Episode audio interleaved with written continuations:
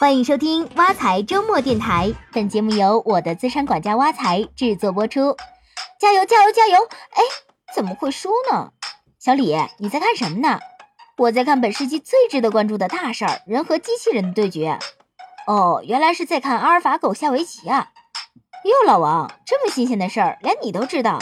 别以为我年纪大，整天跟你们混一块儿，我的心理年龄也是九零后。那你分析分析，为什么我的事实会输呢？这还不简单，这根本就不是人和机器的对弈，而是一个人跟 N 多个人的对弈。这个机器人提前入入了全球各大家的路数，然后再跟你一个人对弈，这哪里是比赛，简直就是群殴嘛！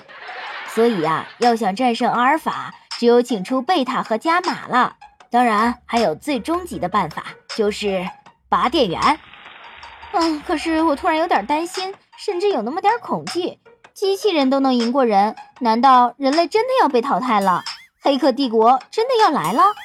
这个这个问题还是由主播我来回答吧。机器人的到来虽然不至于这么恐慌，但未来你的工作被机器人抢走是很有可能发生的。多年以前，研究人员就预测机器人会抢走人类的饭碗，比如在英国。研究人员估算，未来将有一千万个非技术岗位被机器人取代；而在美国，到二零三三年，将会有百分之四十七的工作岗位被电脑所取代。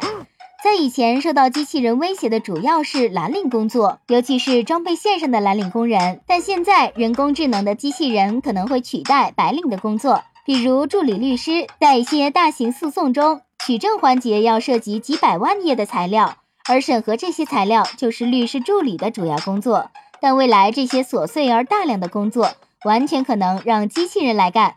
机器人可以二十四小时不停的工作，不用休息，不用吃饭，不会炒老板鱿鱼，不用交社保，还不用付加班费。另外，可以被机器人替代的还有你想不到的外科医生。外科医生也能用机器人？医生都不需要工作经验吗？人可以有工作经验，机器人也可以有啊。要知道，人工智能机器人可是有模仿和记忆能力的。虽然医生这个职业看起来很难替代，但现在已经有机器人可以当医生了。一些简单的手术，像缝合啊、打麻药啊、打石膏啊，以后都有可能让机器人来干了。未来的医院有可能只需要一名医生就可以同时监控很多机器人来进行多个手术，普通医生的饭碗也会难保啊。太惊人了！这个世界好疯狂，要是不好好努力，以后就要被淘汰了。不过，既然机器人这么厉害，能不能让他来帮我理财呢？像我这样月薪五千的人，能用机器人来实现财务自由的生活吗？哎，你别说，这事儿还真可以。现在很多投资分析都可以靠机器人来完成，而且相比于传统的金融分析师，机器人可能更有优势。真的？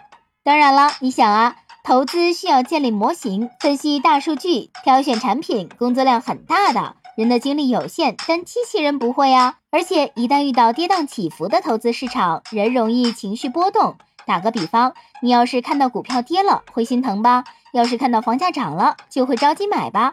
是啊，但是机器人不会啊。机器人不管在什么时候都不用情绪化投资，最需要的就是冷静。另外，传统理财师服务的都是高净值人群，少说你也得有个几十万、上百万的，才会有理财师帮你打理吧？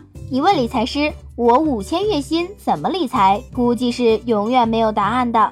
但是如果是机器人，它就会先考虑你的风险承受能力，然后通过计算机的算法给你提出资产配置建议。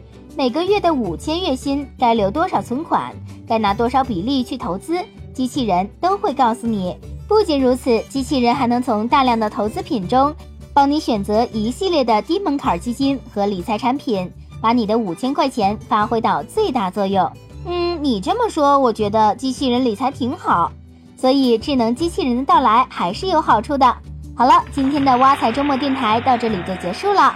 欢迎大家使用挖财系列 APP，您的理财生活从此开始。我们下期见。